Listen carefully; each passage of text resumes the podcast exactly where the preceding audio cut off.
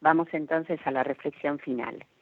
Todas y cada una de las preguntas han quedado respondidas a lo largo de este trabajo y se verían resueltas para siempre si la Santa Sede autorizara una investigación completa, sin limitaciones, para así desvelar uno de los sucesos más vergonzosos e indignos de la historia reciente del Vaticano.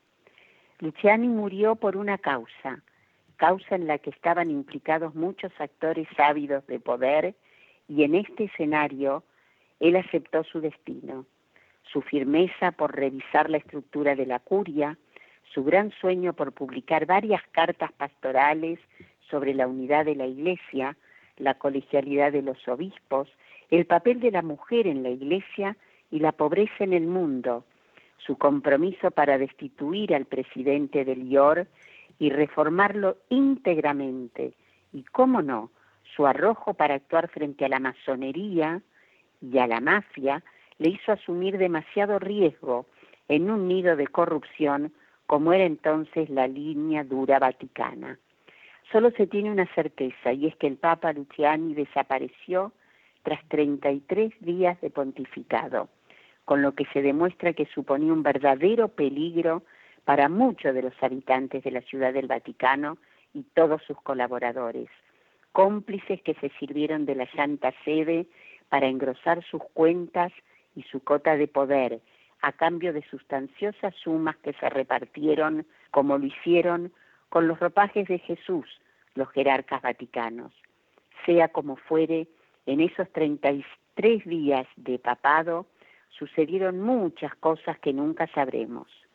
Se plantearon muchas operaciones de las que nunca tendremos conocimiento y sobre todo ocurrieron muchos episodios de los que ni el tiempo ni la historia podrán desvelarnos, pero sí nuestra propia convicción, convicción de que al final fue lo que le llevó a la tumba al bueno de Juan Pablo I. Unas palabras del amigo Camilo Basoto ponen fin a este libro con la esperanza de que esta llama encendida sea recogida, alimentada y perpetuada por el bien de la humanidad. Esa misma a la que quiso tanto el Papa de la Sonrisa, por quien entregó su vida y su alma. Es difícil liberarse del sentido del misterio que envuelve la muerte del Papa Luciani. ¿Era él el hombre a ofrecer al Padre? La suerte está cargada de preguntas, pero Dios no da respuestas, solo hay silencio. No se puede luchar contra el misterio, se puede solo creer y adorar. Y Albino, siervo del Señor, murió en aquel lugar. Por todo ello, juzguen ustedes mismos.